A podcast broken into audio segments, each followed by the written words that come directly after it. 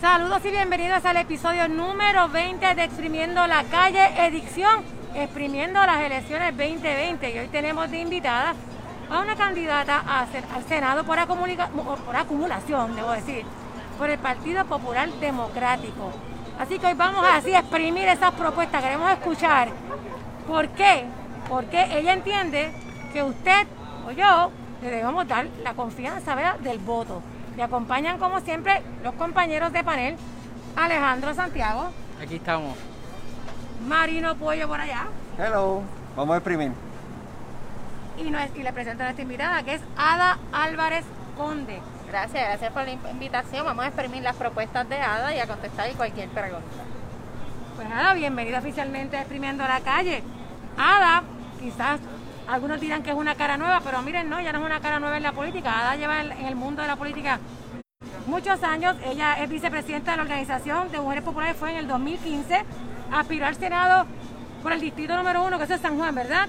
En el 2016 fue, directora de la Comisión de Asuntos de la Mujer en el Senado del 2013 al 2016 y fue ex legisladora municipal de San Juan. Así que es una joven con mucha experiencia en el mundo político. Ahora, cuéntame, ¿por qué aspirar ahora? ¿Qué te movió a aspirar a la candidatura a senadora por, por acumulación por el Partido Popular? Pues mira, eh, qué bueno que dices eso, porque sí, sí yo tengo una experiencia. Hay gente que puede pensar que por ser joven uno no sabe, ¿verdad? Hacer ni un proyecto, pues gracias a Dios he trabajado haciendo proyectos, he trabajado en política pública, soy activista contra la violencia doméstica hace 14 años. Eh, y he estado en otras instancias, ¿verdad? Con mi familia y otras cosas, ¿verdad? En Capitolio, cabildeando por, como activista, ¿verdad? Porque los cabilderos solamente le pagan. Aquí es por amor a las causas, que uno va, ¿verdad? Y presenta propuestas, etcétera. La razón por la cual aspiré, mira, cuando yo aspiré en 2016, yo quería hacer la continuidad, ¿verdad?, del trabajo que había comenzado en la Comisión de Asuntos de la Mujer, se quedó mucho por hacer, lo vemos ahora, ¿verdad?, cuánto hay que hacer por la violencia de género y otros temas. Pero ahora, cuando yo salgo de la palestra pública, estuve, ¿verdad?, nunca trabajé en contrato de gobierno, lo que sea, trabajé de manera privada, mi propio negocio, trabajé en la Comisión de Editorial de unos meses, eh, trabajo de profesora, ¿verdad?, y en ese caminar seguí con mi fundación coordinando charlas, entrené más de 100 voluntarios, pero con 100. Eh, coordiné 238 charlas por todo Puerto Rico en un solo mes. El impacto fueron 14.769 jóvenes en febrero de 2019. Y una de las cosas que yo hice, además de ver si corría o no, es que yo hice los proyectos de ley que yo tenía de noviazgo y otros temas sobre la prevención. Los di en la conferencia de prensa. Yo dije, ¿quién se atreve a erradicar esto? Estos son los resultados de la violencia en el noviazgo, de esta campaña de promotores de paz, pues ¿quién se atreve a radicar? Y cuando dije quién se atreve a radicar, nada más apareció una persona que me dijo, ah, zumba para acá los proyectos, y ¿sabe qué hizo? Nada. Cero. Entonces yo, con los proyectos escritos, que se lo di a quien sea, porque no se trataba de asuntos partidistas ni de egos, era el proyecto que se radicara. Yo digo, no puedo esperar a, llegar allí, si, si corro o no, si los radican, ya yo estoy tranquila, no hicieron nada. Eso me hizo pensar, mira, yo no puedo, hay una hay un dicho, ¿verdad? Que una vez me dijeron en un entrenamiento que decía, si no lo haces tú, ¿quién? Yo digo, no hay nadie que esté más apasionada por el tema de la violencia del noviazgo cuando fui la que lo empecé en Puerto Rico que yo. Además de otros temas que veo en la calle con mi experiencia, ¿verdad? Social, comunitaria, etcétera. Me toca defenderlo porque no importa si tú le das los bullets a alguien, si esa persona no se lo cree. Hay, candidatos que son, ¿verdad? Pintura y capota, que, que tienen una, una un discurso aprendido porque se escucha bien, pero quizás no creen en eso. Y de mi parte, pues al revés, yo creo en eso y soy una mujer auténtica, líder y que quiero tener resultados. Y después de haber ido a todos los municipios, pues dije, pues déjame hacer la acumulación. Voy a salir de mi querido San Juan, que lo amo mucho, pero realmente hay cada esquina de Puerto Rico necesita estos temas. La crisis social, somos más que un símbolo de dólar y eso hizo que yo dijera, pues me zumbo esta ocasión, ¿verdad? Por todo Puerto Rico y que sea lo que, ¿verdad? Dios y la gente quiera cuando vayan a votar quería preguntarle una, primera pregunta que le hago. ¿Por qué el Partido Popular Democrático? ¿Por qué, ¿Por qué todo eso a través del Partido Popular Democrático? Pues es una muy buena pregunta y la hace mucha gente, ¿verdad? Porque me dicen, pero si eres joven y si tienes todas estas ideas, pues mira, juventud no está lejos del Partido Popular. Lo que pasa es que hay unos nuevos grupos emergentes que han atraído juventud, pero el primer, los senadores más jóvenes de Puerto Rico, que en un momento Rafael Hernández Colón, la Oficina de Asuntos de la Juventud la hizo el Partido Popular, la Oficina de Desarrollo Económico de Dinero para Préstamos del Banco de Desarrollo Económico fue el Partido Popular Y en el caso mío como mujer, la política de la ley 54 fue con Berla González, senadora, firmada por Hernández Colón, que fue popular. Eh, ni hablar, ¿verdad?, de lo que son los terrenos, la cuestión agrícola, la conservación del ambiente, etcétera. Y dentro de las circunstancias, ¿verdad?, habiendo estado ahí, a mí lo más que me gusta es que aunque yo creo en el derecho a cada cual de tener el estatus que quiera, ¿verdad? Yo creo en una asamblea constitucional de estatus como un mecanismo, no eh, plebiscitos, ¿verdad?, eh, que no lleven a nada, no estén avalados y creo una conversación. Yo soy doctora en historia de Puerto Rico y me consta que hay gente aquí que no sabe esa historia. Yo creo que es cuestión de conocerle, tener una conversación sabia, no papagayo. Realmente la razón por la cual se hizo el partido fue por la causa, no por el por el estatus. Y la causa de la justicia social hace falta más que nunca. Así que por la trayectoria con los jóvenes, la trayectoria con las mujeres y por todo también lo que hay que cambiar adentro, eso lo digo, ¿verdad? Porque hay cosas que quizás me han gustado de X oye, pues yo quiero hacerlo distinto. Decidí aspirar al Partido Popular Democrático con el tema, ¿verdad? De la justicia social como norte, que es lo que me caracteriza. Perfecto, perfecto. Pues precisamente en, esa línea, ¿verdad? Hablando de que eres una candidata joven, de que hay opciones jóvenes, acabas de explicar por qué decidiste eh, hacerlo por la candidatura a través del Partido Popular Democrático tú siempre has sido defensora de la comunidad LGBT y has sido este, activista eh, llevando una voz sobre el tema de la violencia de género y, enfocada eh, desde, el noviazgo. No cuando llegan las parejas ya al matrimonio, sino desde que comienza la relación. En estos días se habló mucho del tema de la perspectiva de género y la educación en perspectiva de género en el pasado debate a la candidatura por la gobernación sin embargo, en un momento que se pudo haber aprovechado por el candidato del Partido Popular Democrático, hubo un silencio. Y ese silencio se ha cuestionado mucho en diferentes foros, incluso lo trabajamos aquí en un momento, hablamos de, del silencio, a veces dicen que el que calla otorga. Y entonces te pregunto, ¿hay ambiente dentro del Partido Popular Democrático para tocar ese tipo de temática, para desarrollar proyectos como ese, cuando el líder del partido ante esos temas hace silencio? y se cuestiona si él está a favor o en contra de la comunidad LGBT.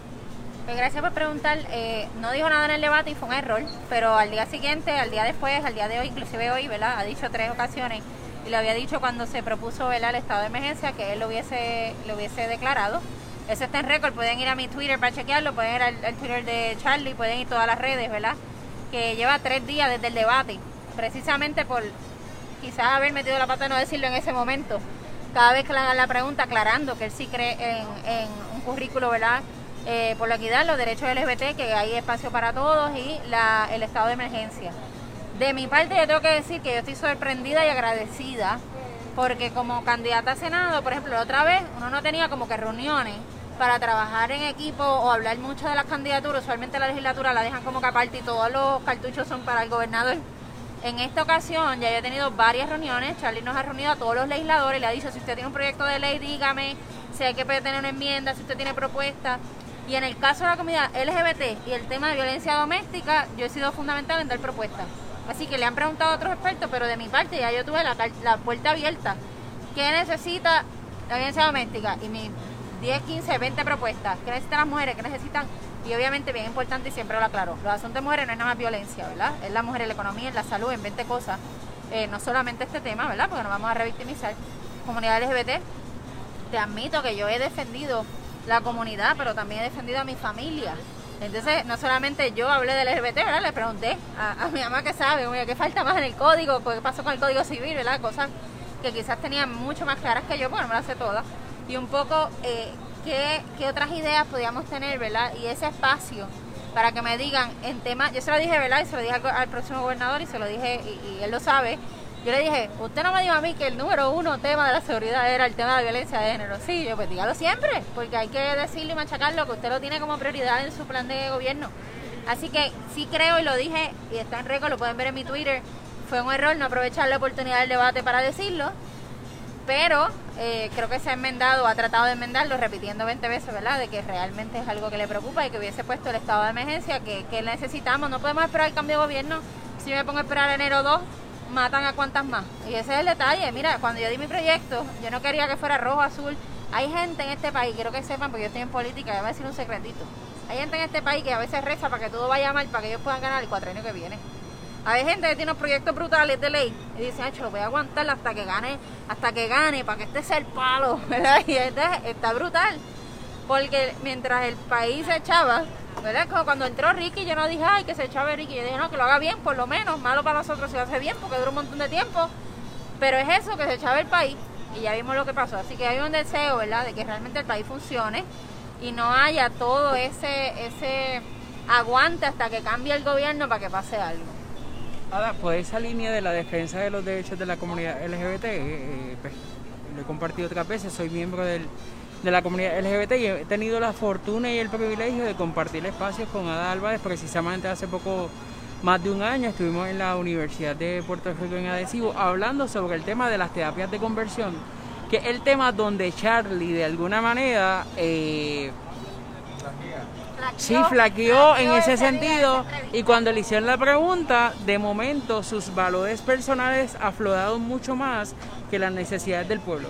Desde mi interpretación, y no busco comparar, eh, ¿verdad?, tu candidatura con la de Charlie, pero para mí, eh, tú eres la contraparte de las posiciones de Charlie, quizás tú vienes rescatando un poco ese compromiso de, la estructura partidista que representas para con el colectivo.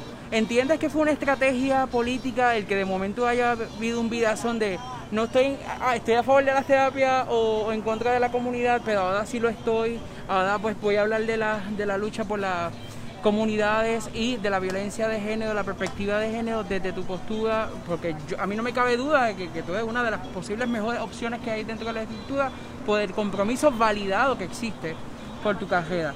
Eh, eh, ¿Cómo tú ves, o inclusive cuáles son las propuestas dirigidas al, porque has mencionado que tienes alguna, porque has hablado con tu mamá, que ha sido una activista que a la cual ha sumado a nuestro colectivo? Mira, yo creo, eh, yo creo que el problema aquí es que cuando uno comete un error, eh, y si, ¿verdad? si uno mete el error una vez, pues a veces esa primera impresión es la que, la que se queda. Y yo creo que, ¿verdad? Eh, eh, igual que en ese momento del silencio del debate le está costando, a pesar de que lo ha dicho tres o cuatro veces, los ojos estaban ese día con el rating alto. De la misma forma, cuando le hicieron la primera vez la pregunta, eh, no habló ni siquiera de la terapia de conversión. Yo no sé qué le pasó, ¿verdad? Hemos hablado de qué, pasó. Yo inclusive fui una que confronté un poquito de dime qué es la que hay, porque si no, no puedo. Es ¿Verdad? Quiero saber si estamos bien, ¿verdad? Y, y estaba bastante eh, alerta de todo lo que representaba y que estaba en contra. Pues no entiendo por de dónde viene el desliz. Desliz que cuesta, porque hasta el día de hoy, ¿verdad? Se habla del desliz más que las otras cosas. Y yo creo que de eso se trata, de cómo cómo está eso probado. Eh, en mi caso yo creo que es interesante porque lo que yo planteo con Charlie, con quien sea, y me pasó en otro momento cuando me tocó debatir con Tata Charboniel de toda la gente, ¿verdad? Es cómo yo puedo ser hija, producto de una familia LGBT, a la vez que soy capellana, ¿verdad? Y practicante, y es como que la gente se cree que es uno o el otro.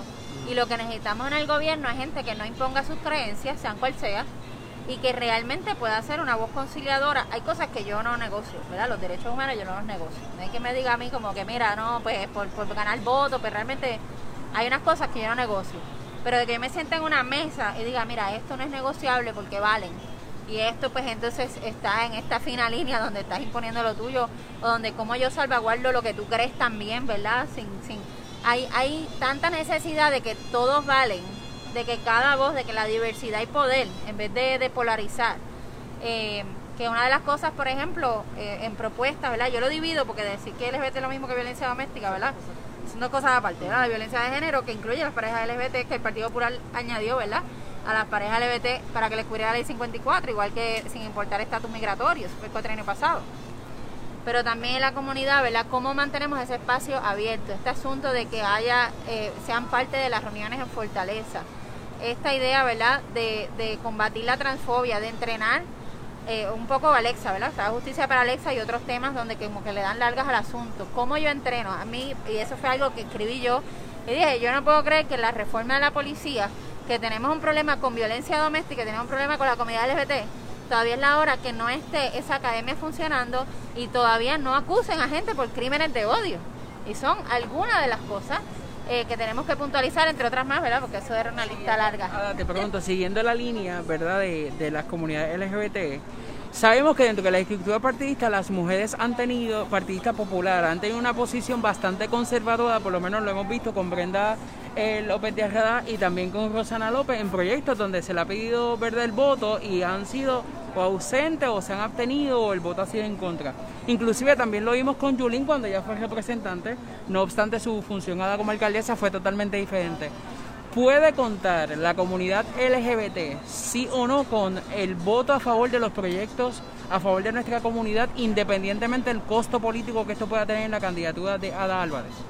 Bueno, definitivamente, ¿verdad? El derecho humano eh, va a ser para todos y todas y todos, ¿verdad? Estoy aprendiendo, el admito, ¿verdad? Eh, poco a poco.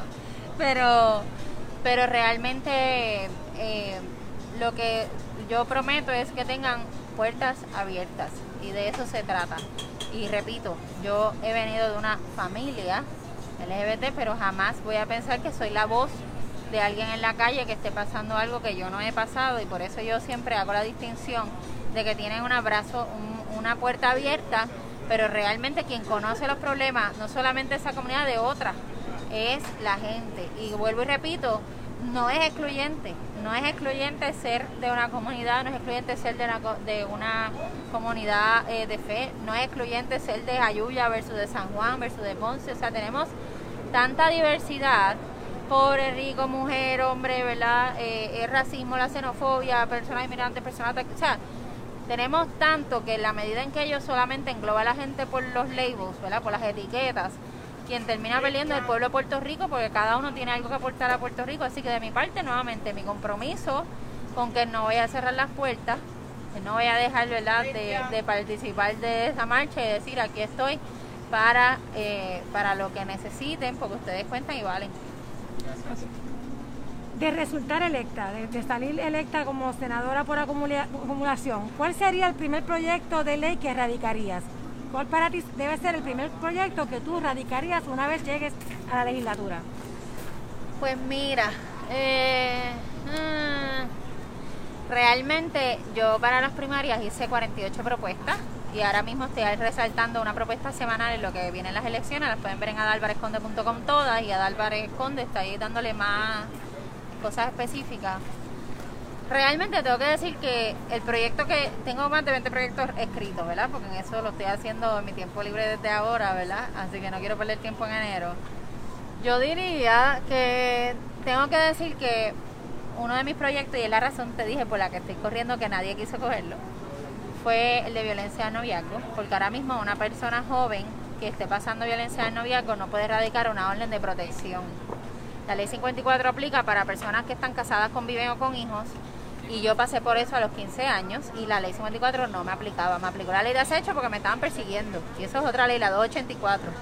Así que yo creo que, por ejemplo, esta joven que mataron, eh, quemada, 13 años en la escuela, no tenía ninguna herramienta para ponerle algo al novio. Si hubiese dicho que la están persiguiendo. Esta joven de 20 años hoy que está desaparecida porque un ex la llamó, no tenía una manera de pedir una orden de protección, al menos que la estuvieran persiguiendo. Además que tenemos un problema. Eh, yo no creo que por el sexo es que te deben de proteger. Y en estos momentos, igual que hay gente que cree la abstinencia o que no lo practica, ¿verdad? Pues está fuerte que la palabra consensual en la ley, está, estás casada, convive con hijos, relación consensual, esté sujeta a veces a si tienes relación, entonces te cubro, una orden de protección. O te cubrimos si tienes hijos, o te cubrimos donde trabajas, pero ¿y la escuela? El Departamento de Educación no tiene protocolo. Yo he tenido jóvenes que el novio la está persiguiendo o tienen violencia y sabe que es el director, las botas. Le dice, te envío las, asignaciones por email y por correo para evitar que vengas y pase algo. Está revictimizando. Así que tengo que decir que ese asunto de la prevención de la violencia, además de lo educativo, porque te digo, tengo como que tres proyectos, ¿verdad? Pues si me voy a zumbar dos chiquititos.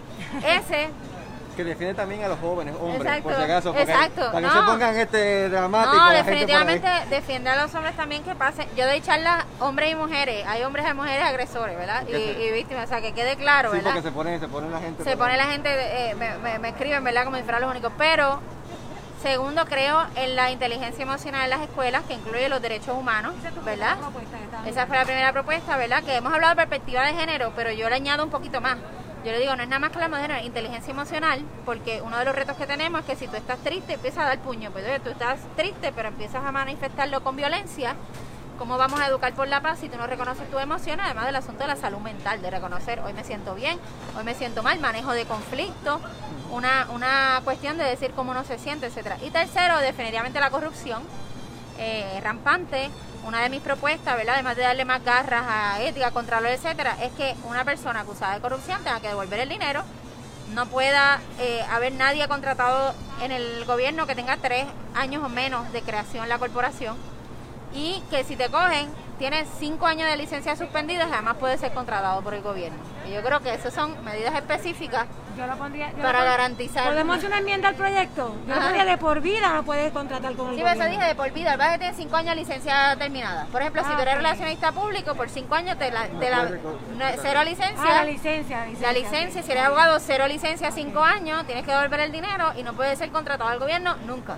Bueno, y lo importante es que lo encaucen, porque el detalle es que nunca aparece la evidencia, aunque todo el mundo la, la conoce, pero no. Por Y por casos eso- recientes, pues los sí. casos quedan en No, nada. y por eso dije la, la evidencia y, y la garra, ¿verdad? Porque uno de los problemas que tenemos es que aquí como que esperamos a los federales para todo. Y yo sé que hay gente que le gusta eso, pero yo no. A mí no me cuadra que el gobierno de Puerto Rico no defienda la- los activos de Puerto Rico. Pues claro que si el gobierno es, ro- es roba. ¿Entiendes? Si ahora mismo hay una guagua de un cuarto millón de pesos de Ricky y todavía no aparece, ¿cuánto hubiésemos hecho con 250 mil pesos? ¿Verdad? Y, y cómo tú vas a decir que estás investigando. Y lo digo, ¿verdad? No es por él, es que es un ejemplo de cómo caramba se pierde algo de un cuarto millón de pesos, ¿verdad? Y no me chavo. Entonces, pero no, apoy- no apoyarías entonces la gestión federal o sí la apoyarías? No, claro, yo lo que estoy diciendo es que no puedo depender de que vengan los federales para Ah, no, sí, se puede, se puede hacer este investigación eh, Claro, conjunta de justicia y los No, federales. y ética se supone, ¿verdad? Ética es una, ¿verdad? Que está para eso, pero siempre dice que no hay personal. Pues entonces, mira, vamos a bregar con que tengas personal, poner más personal. y tengas los investigadores y no tenga que pasar un año, dos, tres, el mismo caso de Tata. Tres años, no, de- del 2017, mira, van tres años. Ajá. Le hubiese ahorrado al pueblo de Puerto Rico todos esos chavos robados y quizás hasta rehabilitación al principio para evitar que hayas tenido tres años de, de lo que te cogieron y lo que falta de que te cojan. Tiene que ser más efectivo y no perder dinero y después, ay, mira, robó esto un año, dos, Entonces- diez años. que no es lo No, y la peor parte, como tú bien dices, es que, que no devuelven lo que robaron. Claro. Entonces, pero volviendo a un tema anterior, la Asamblea Constitucional de Estatus es, es una propuesta del Partido Popular, Es una, fue una propuesta del cuatrenio pasado pero ahora mismo no. que no que no se verdad que realmente no se cumplió no se logró eh, porque vino entonces el dinero federal de plebiscito de Obama y ahí sí vino ese dinero pero me consta que el partido lo que quiso decir fue que eso sí es una de sus opciones yo escuchaba a Charlie decir que sí a- a- a pero Charlie. a Charlie Delgado que sí pero eh, me parece que lo que discutieron fue que lo van a volver a establecer como si va a ser el mecanismo para entonces presentarlo al país y que el país diga Ah, que sí Está en proceso, porque el problema es que, que Charlie en un momento era soberanista, ahora está hablando de, de era desarrollado y que si eso es- se considera como soberanismo, pues ajá, pero, pero otro, vamos a dejar a Charlie a un lado porque estamos hablando de, de, de ADA. ¿Cuál es tu preferencia de estatus? Ok, yo, yo, yo sé que el mecanismo de colonización es la Asamblea Constitu- Constituyente, eso que entiendo que está en contra de la colonia, pero entonces, ¿cuál es tu, o, eh, ¿verdad? Tu, ¿Qué tú vas a proponer en Asamblea Constituyente? Si es que entras a la Asamblea Constituyente, porque no es lo mismo. Claro, eh, de mi parte, yo creo en mayores poderes para Puerto Rico. Yo creo que en el caso de la Junta, ¿verdad? Él, ha tenido sus virtudes, tiene grandes defectos, ¿verdad? Como el asunto, ¿verdad? Eh, territorial y, ¿verdad? De imposición de cualquier cosa a Estados Unidos. Digo que el que no quiera saber de estatus, le pregunta a los galleros. El que no quiera saber de los poderes federales, pregunta el matrimonio gay que vino por el Tribunal Supremo de Estados Unidos. Gracias ¿verdad? Entonces, es como nosotros nos, nos insertamos, sobre todo posjunta, porque yo creo de verdad, miren, esto es fácil, léela. En ese momento, usted puede diferir o no, yo sé historia de Puerto Rico y sé toda la supresión que ha habido con los independentistas, todos los argumentos válidos de los estadistas. Pero él, él era lo que celebró, ¿verdad? Habíamos tenido todo el tiempo gobiernos militares. Es que por fin las dos banderas estuvieran a la misma altura y no debajo. Y yo creo que con la Junta nos han dado la bandera. ¿Por qué? Porque en esa ley promesa ahora mismo, si yo no digo que sí a algo, dice que me pueden arrestar como senadora. Porque no apruebe una ley. Así que ahí ya se están metiendo con el gobierno propio de Puerto Rico. Así que lo primero que yo voy a combatir es tener los poderes que teníamos o sea, pregunta donde una ley no vaya sobre la posibilidad de arrestarme a mí por una legislación, porque una cosa es pregar el presupuesto y otra es meterse con la legislación. Y definitivamente mayores poderes para Puerto Rico, si que decir mayor soberanía. Yo tengo un tema específico que trabajo desde la soberanía, que es la soberanía alimentaria. Sé que Charlie ha mencionado la soberanía económica, ¿verdad? Un asunto de tratado.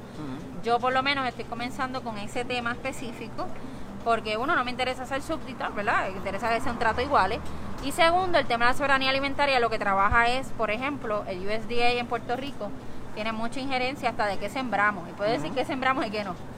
Y ahí, pues obviamente hay un asunto de poderes que van por encima de los de Puerto Rico, donde, por ejemplo, si yo quiero desarrollar la agricultura boricua, que es uno de mis temas, la seguridad alimentaria con la soberanía alimentaria, yo no puedo hacer que la gente produzca aquí más huevos y venga y me metan el especial de 4 por 5.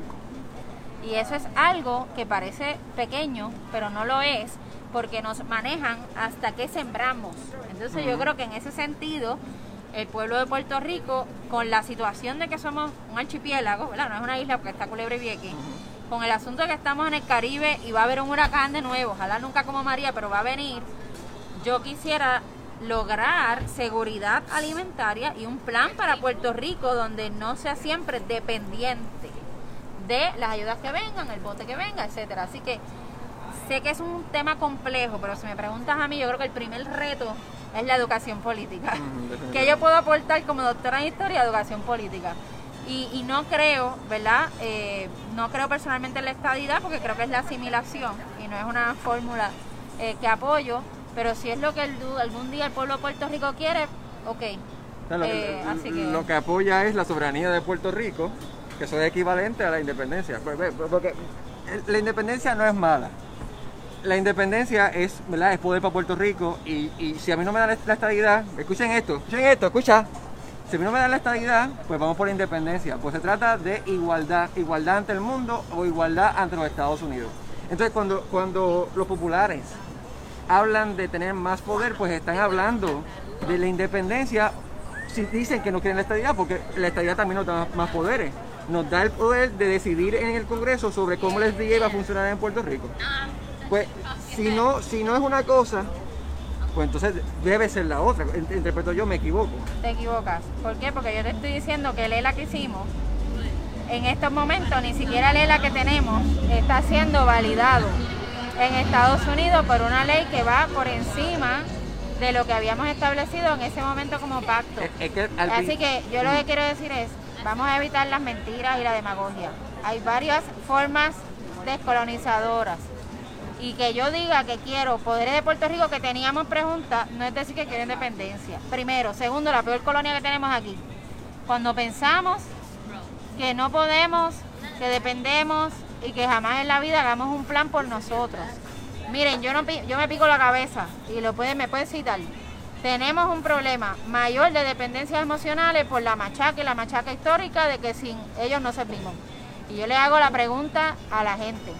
El día de mañana, mañana me dan la estadidad, me la dan. Que no es tan fácil como lo venden, porque mira que hay no, por ahí que dicen que 100 millones van a llover. Ojo, porque no te dicen que hay que pagar taxi y otras hay cosas. Que pagar ojo, yo, ojo, te, lo digo como está, ojo, ojo. Se lo, te lo dan mañana. Si te lo dan mañana la estadidad, eso no arregla eso no quita los boquetes que hay, que necesita gobierno propio, que tiene que tener legislatura, senado, cámara, gobernador, etcétera. Así que yo quiero que la gente esté clara de que si tú quieres unos beneficios de la estabilidad, necesitas también saber las responsabilidades y las cosas que vas a tener. Pero lo que no puede pasar es que sigan cogiendo a la gente de boba, diciéndole que viene mañana.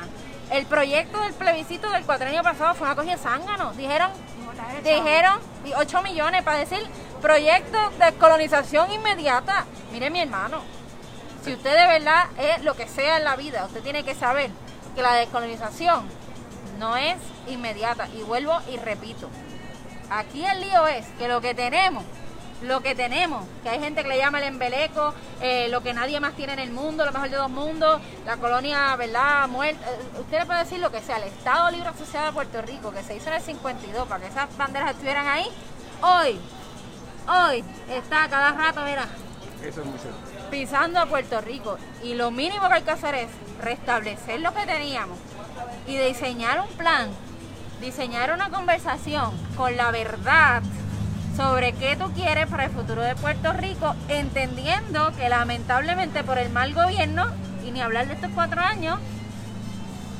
es cuando como que han alejado más la estadía de Estados Unidos, porque, ¿verdad? No, nos han creado una situación de, no credibilidad. Así que mi deseo real es que la gente entienda su poder. De eso se trata. Cuando tú me preguntas a mí cuál es la medida descolonizadora, pues mira, empoderarte a ti de que tú vales y tú tienes algo que aportar. Eso es lo primero. Porque realmente el problema es cuando tú sientes que no tienes poderes. Y el pueblo de Puerto Rico le han machacado tanto que no tiene ningún poder. Cuando, ¿verdad? Por eso fue que cambió la cosa de un general a, tener gobernadores.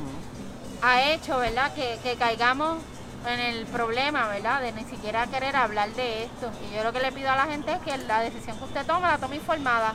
Yo me voy a encargar que usted crea que es poderoso, poderosa, que usted crea que la política no es cada cuatro años, que por votar por mí, yo no quiero que tú votes por mí y digas, ay, resuélveme. No, no, no, yo no soy salvadora. Yo te necesito a ti. Todos los meses quiero que me chaves y me escribas en Facebook y me digas, este proyecto me gustó, no me gustó, yo no voy a complacer a todo el mundo. Pero usted también está velando por esa gente que los representa, porque a veces votan por ellos y no aparecen en una vista pública. Aquí hay proyectos todo el tiempo. Y si me preguntan a mí, yo quiero abrir camino para que otros digan, voy a aspirar voy a participar y crean en ese poder de gobierno propio que en ese momento nos dio el 52, pero que hay que transformar con el siglo XXI. Y volviendo, Marino, da un Marino, no la vas a convencer, no, vas, no, no, la vas a convencer. volviendo un poco a las propuestas de ADA, porque yo coincido en, en el punto donde nosotros tenemos que trabajar por nosotros, echar este país hacia adelante y desarrollar proyectos, es que me gustó mucho eso que estabas hablando del proyecto de seguridad alimentaria, porque la realidad es que lo vimos durante María y lo estamos viendo incluso ahora durante la pandemia, que, tenemos que estar dependiendo de lo que llega, no que si tenemos una industria de, la agrícola aquí desarrollada, pues entonces la posibilidad de que pasen hambre muchas familias pues minimiza. Y también veo que tienes una propuesta relacionada al agua. Este, ¿Puedes explicar un poco sobre esa propuesta del agua? ¿De qué es? Pues mira, eh, es un asunto de que vimos recientemente que venía una tormenta, que se volvió una tormentita, pero en Mayagüez hubo unas inundaciones horribles. Eh, tengo problemas en Agua Buena, en Camoy, en Arecibo, en Utuado, en Jayuya. Hay comunidades que lo primero que me dicen es, ah, se me va el agua. En el revolú este de la misma pandemia hubo un momento de racionamiento y necesitamos lavar más ropa que nunca y las manos y todo. Así que tenemos que trabajar con el dragado, tenemos que trabajar con la limpieza adecuada de las cunetas y todo lo que tiene que ver con que se llena y se inunda las cosas. Obviamente el plan de terreno de a 10 horas que debemos de estar. ¿Y qué opinas sobre proyectos como el de libertad religiosa? Pues mira, la religión no va a tener un impacto, la relación que tengo y la fe va a tener el impacto en que yo voy a ser una buena legisladora y no me interesa evangelizar a nadie que no sea con mi ejemplo. Así que eh, yo creo que hay mucha gente, lamentablemente, que le ha hecho mucho daño al nombre de Dios, la luz en vano. Y hemos visto las consecuencias. Yo creo que la única o la mejor manera que eso influencia mi vida, ¿verdad? Es creyendo en la justicia, el amor, la paz, la solidaridad y que lo viva, en vez de estar, ¿verdad? Pensando que tirándole la palabra a alguien en la cara la van a de él. Eh, esa es mi opinión. Eh, vuelvo y repito, yo creo, al final del día, vuelvo y repito, los derechos humanos para mí son son no cuestionables, ¿verdad? No son cosas que, que doblego. Eh, y parte de los derechos humanos es la libertad de culto. Y yo creo en el derecho a la espiritualidad. Por eso creo también inclusive que no se le impone a alguien una fe. Si usted quiere creer en algo, tiene el derecho a hacerlo. Eh, y creo que voy a ser una aliada, no en legislación, no en legislación, pero puedo hacer una aliada porque yo reconozco que hay comunidades de fe que se han sentido, ¿verdad? Que, que a veces por eso se van con unos grupos y hay que tener cuidado de que no es que te trepe el hemiciclo, ¿verdad? A imponer lo tuyo, es que yo reconozco tu trabajo comunitario, tu trabajo social, la comunidad que tienes y también vale. Pero algo bien distinto es reconocer una comunidad y su trabajo y otra es imponer lo que se cree, porque yo no creo en conversiones a la, a la fuerza. Y eso es, por eso digo, el derecho a la espiritualidad no imponer una religión sobre otra y por eso de mi parte lo que yo creo como cristiana es en una relación más que una religión y tengo las puertas abiertas y gracias a mi misma familia diversa, que aunque usted vea a mi mamá ahí, ¿verdad? Y dice, ah, pues qué, pues mi mamá tiene 20.000 labels más, ¿verdad? Otras, otros nombres, ¿verdad? Y como abogada y hasta como ser humano, ella me llevaba o conozco a distintas gente. Yo tengo una amiga, ¿verdad? Sumaya, que me empezó a enseñar a ver la universidad y es musulmana eh, he ido muchas veces a la comunidad Mita, por ejemplo, porque soy de Atorrey cuando corrí para San Juan y tienen un sistema espectacular y los amo mucho, ¿verdad? Fuera de lo que creen. Tengo una amiga budista, tengo en la religión cristiana, usted sabe que hay 20, ¿verdad? Yo empecé católica, estoy en una independiente, la capellanía en una pentecostal, eso he estado, ¿verdad? Eh, la primera vez que prediqué fue con un amigo, ¿verdad? Se llama George, ¿verdad? El pastor George de una comunidad eh, cristiana abierta, ¿verdad? Eh, especialmente a la comunidad LGBT, así que he tenido muchas experiencias bien bonitas con la fe, en donde caben también todos, eh, mientras obviamente se respete su derecho a creer y también a la gente a hacer. Sí, porque nue- nue- nuestro, nuestro Dios, nuestro Dios es un Dios de amor al final del camino. Y el, y por el mejor ejemplo que podemos vivir es por amor. Claro. Y yo sé que tú al final del camino todo lo que estás haciendo es porque amas a la, a la gente y porque amas a Puerto Rico. Claro. Pues gracias, mira, por lo menos lo convencí, aunque no, aunque no, No, soy no, no me tenía que convencer Aunque no estadista. Me tenía que convencer, no me tenía que del convencer. Pero ve, eso es bueno, eso es bueno. está- lo tienes a punto de que te dé el voto. No, eso, eso es bueno, ¿verdad? Porque... Pero sigue creyendo en el ELA, ¿por qué Dios? Todavía falta un poco. No, no, no, lo que yo creo que, lo que creo es eh, que realmente hay que ir más allá de- del tema estatus. Yo creo que lo acaba de decir, es las personas. Todas cuentan, podemos diseñarlo, podemos planificarlo y, y vuelvo, no es que lo que tenemos es perfecto para nada. Hello, así Es te estoy diciendo, es ha estado trastocado, es humano, ¿verdad? Eh, pero por eso mismo hay que manejar qué cosas nos dan a nosotros, ¿verdad? Eh, plenitud y se pueda cumplir esa constitución. Esos básicos derechos han estado atropellados más que nunca. Y, y cómo podemos ser una sociedad de ley y orden, pero sobre todas las cosas de valores de amor, de paz, de solidaridad, porque la violencia se ha vuelto un lenguaje, por eso en mi papeleta, cuando usted vaya a votar por los senadores, puede votar por uno, un senador por acumulación. Así que si usted quiere acordarse de Ada, aunque mi nombre es corto, usted va a pensar en la justicia y la paz. Y sin justicia no hay paz. Y por eso al lado de mi foto de papeleta hay una paloma. Así que si se olvida de mí, va a pensar la de la palomita. Y va a ver porque hay algo raro ahí en la foto. Esa soy yo, con la paloma ahí, ¿verdad? Y, y que vote por eso, por la justicia, la solidaridad, los valores de una sociedad más justa, equitativa, sustentable. Conversaciones. Mira, por eso estoy de comunicación e historia. Yo creo que tener conversaciones, comunicación. Aquí nos han dicho, aquí nos han dicho que no puedes hablar de política y religión y es donde más falsos profetas hay y más malos políticos. Pues tenemos que hablar de todo hablar. y tener una conversación y se vale diferir. Uno no tiene que tener la verdad absoluta, pero todos valen.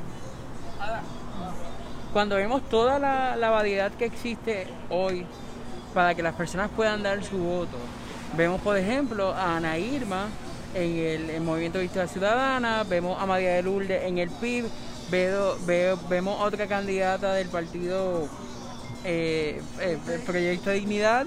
eh, este, entonces tenemos la, la candidatura eh, del Partido Popular y a lo que voy es que por lo menos yo que he estado bien de cerca lo que son las luchas y los derechos humanos, vemos similitudes en lo que es la lucha por, por ejemplo, por parte de eh, María de Lourdes, Ana, Irma, inclusive hasta el mismo Chaco, Vargas Pidot. Si yo fuese, voy a hacer el ejercicio si yo tengo todo este menú de posibilidades para elegir, ¿por qué yo debo de votar por A diferencia de darle el voto a otras personas que de la misma manera están ligadas y tienen convicciones muy similares y compromisos muy similares a los tuyos, por no decir los mismos, vamos? Pues mira, yo creo que la contestación está en que soy una persona que ha demostrado estar en más de una causa y más que una causa, ¿verdad? Que he tenido y tengo el deseo de tener las puertas abiertas. Y yo creo que no para minimizar lo que creo yo o lo que cree quien sea, yo creo que no hay una persona que sea más integral de todas. Porque yo puedo hablar, por ejemplo, una Ana Irma que ha hablado de LGBT y ha hablado de feminismo, y eso es algo que tengo yo, pero tengo un video que habla de la crisis social y los deambulantes, y trabajo con ellos. Y tengo otra persona que habla quizás del derecho a la vida, y quizás no lo pensamos de la misma forma, pero yo tengo una agenda para la mujer que incluye qué servicio le vamos a dar a una persona que, eh, que se da cuenta que va a ser mamá y que no piense que eso es igual a pobreza o condenación y cómo le podemos dar eh, derechos y oportunidades y apoyos, ¿verdad? Lo que es la base de la familia, y digo así, ¿verdad? Porque la familia ya es una manera, yo todas las familias. Eh, si hablamos de María de Lourdes, pues muy buena, muy vocal, ha tenido su oportunidad, ¿verdad? Eh, así que yo le pido a la gente una oportunidad a esta servidora y para que vean. Y ella ha sido bien vocal, por ejemplo, en los niños de educación especial, y es algo que yo tengo en el corazón también. Acabo de hacer una propuesta de educación eh, y la diversidad funcional y tuve un intérprete de señas que me ayudara a eso y las propuestas específicas sobre esa comunidad. Así que yo lo digo como que todas estas causas o todas esas cosas eh, eh, que te gustaran, ¿verdad? Y si no es Jaime Bernabe, pues la clase trabajadora, yo trabajo con sindicatos, yo trabajo con la clase trabajadora y quiero derogar la ley 80. O sea, tienen lo que puede caracterizar a cada uno por una causa, Ada Álvarez ha estado en esas mismas causas en distintas instancias defendiéndolas y pueden garantizar esa puerta abierta que todo lo que esas personas hayan tenido positivo lo recibo, si son propuestas, y son proyectos, y en ningún momento, ¿verdad? Eh, van a estar excluidos. No es un solo tema, Ada. Y yo creo que esa es la razón principal por la cual esa paloma engloba a todos y por la que ante grandes candidatos y candidatas usted pueda decir, bueno, si yo quiero este tema, este tema, este tema, este tema, todos estos temas que yo he mencionado, ADA engloba ese trabajo y ha demostrado eh, que tiene el compromiso y el ímpetu en el puesto. Pues imagínate si lo tuviera. Y déjeme decirle algo a la primera. Yo tengo la plenitud y la confianza de una senadora presente y de puertas abiertas y de la gente. Pero la primera, primera, que usted diga, mira, yo espero fiscalización también. Perfecta jamás voy a hacer. Pero yo no quiero el puesto para... a mí no me interesa el puesto. Me interesa ayudar. Lo que pasa es que está fuerte y ustedes lo saben como activistas que yo trabaje en otra cosa, donde quiero trabajar es para Puerto Rico, yo quiero que Puerto Rico sea mi patrono y rendirle cuentas a ustedes y no estar trabajando en un sitio 8 a 5, 8 a 12 y después de mi tiempo libre bregando con ayudar esta causa cuando la ley no me ayuda, porque de qué vale, por ejemplo, que yo dé charla y diga a la gente denuncia y no hay una ley. ¿De qué vale que yo hable de, mira, no quiero es vacío? Si vuelve María, ajá, pero aquí si cierran la frontera tenemos comida para siete días y el lechón de Navidad viene importado. O sea, no cuadra, no cuadra que haya decisiones. Los estudiantes que yo tengo, yo soy joven, yo tengo 34, más los estudiantes. El aeropuerto tiene que ser algo más, una puerta al mundo, no una válvula de escape de lo que es Puerto Rico. Yo me fui y volví y quisiera quedarme, pero a mi generación no le estaban diciendo que se queden, están haciéndole todo para que se vayan. Y por eso es que yo quiero luchar. Así que por eso piénsenlo. Bueno. y por favor. bueno, nada, gracias por acompañarnos. Ya escucharon, ella creo que fue bien clara, ¿verdad?, de las razones por las cuales usted, ella entiende que debe darle su voto ante todas las alternativas que pueden ofrecer otros partidos políticos. Queremos agradecer a Ada el haber sacado este ratito para compartir sus propuestas con nosotros. Agradezco a mis compañeros de panel, Alejandro y Marino y entonces, Marina, para que no se nos olvide a los que nos están escuchando, ¿dónde más nos pueden ver y conseguir? Nos pueden conseguir en Google, nos pueden conseguir aquí en Facebook compartiendo, comentando, trayendo la conversación. Ahora va a estar pendiente de los comentarios, o que va, puede tener la conversación con ustedes. O que aquí en Facebook, vamos también estamos en Instagram, estamos en Twitter, estamos en YouTube, estamos en formato podcast también, en Spotify, en Apple Podcast. Estamos en todos lados, estamos pegados. O sea, andamos con una, una, una candidata al Senado. Hello. bueno. Pues muchas gracias, Ada, por estar con nosotros como le dije. Despídete de nuestro público, de nuestra audiencia. Ya saben, Ada Álvarez Conde en Facebook, tengo 20 mil seguidores y ahí puse el video de esta entrevista. Dele share, compártalo, porque realmente es cuestión de que la gente sepa cómo votar. Ya está la Comisión Estatal de Elecciones, todas las papeletas modelo para que vaya practicando. Yo voy a hacer un esfuerzo para enseñarles por cuánto votan o no, lo que no sepa pues no me lo invento, lo que siempre se los doy para que podamos verla echar para adelante, quedan 43 días, queda bien poquito, analice y vote, ejerce su voto, protéjase por el COVID, mira, mascarita todo el tiempo y lavarse las manitos. Y gracias. Bueno, y nos despedimos desde aquí del lote 23 en Santurce, así que continuaremos con exprimiendo la calle, sobre todo exprimiendo las elecciones 2020. Será hasta la próxima. Hasta la próxima. Bye.